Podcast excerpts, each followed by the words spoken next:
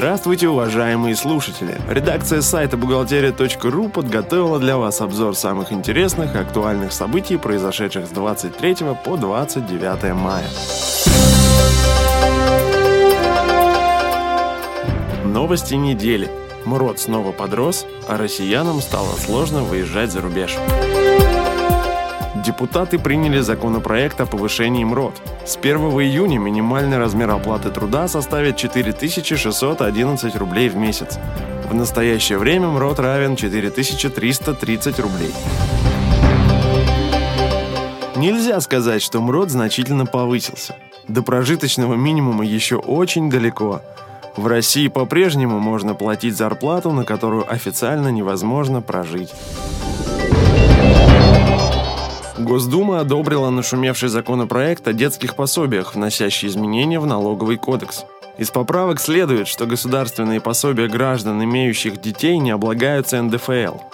Напомним, ранее в прессе появилась информация, что в результате этих изменений детские пособия, в том числе пособия по беременности и родам, будут облагаться налогом. Между тем, эти поправки были неверно истолкованы. Налоги с детских пособий платить не нужно. Обществе настолько привыкли критиковать законы, что уже осуждают их, не прочитав внимательно. А ведь Госдума принимает и позитивные для граждан поправки. Сюрприз от чиновников. Минимальный срок аренды – 3 года. В скором времени предприниматели, арендующие государственные и муниципальные помещения, будут застрахованы от опасности однажды внезапно оказаться на улице.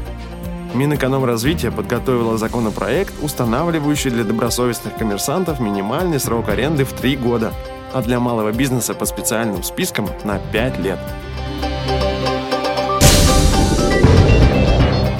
Поддержат ли данную инициативу депутаты Госдумы, покажет время. Четверть миллиона россиян не выпустят за границу из-за долгов. Именно такие цифры сообщила Федеральная служба судебных приставов. Также нам стало известно, что данное ведомство и крупнейшие российские операторы сотовой связи Вимпелком, МТС и Мегафон подписали соглашение о порядке информационного обмена – Теперь операторы связи будут предоставлять приставам сведения об абонентских номерах должников, адреса их регистрации, паспортные данные информацию о платежах без указания конкретных сумм.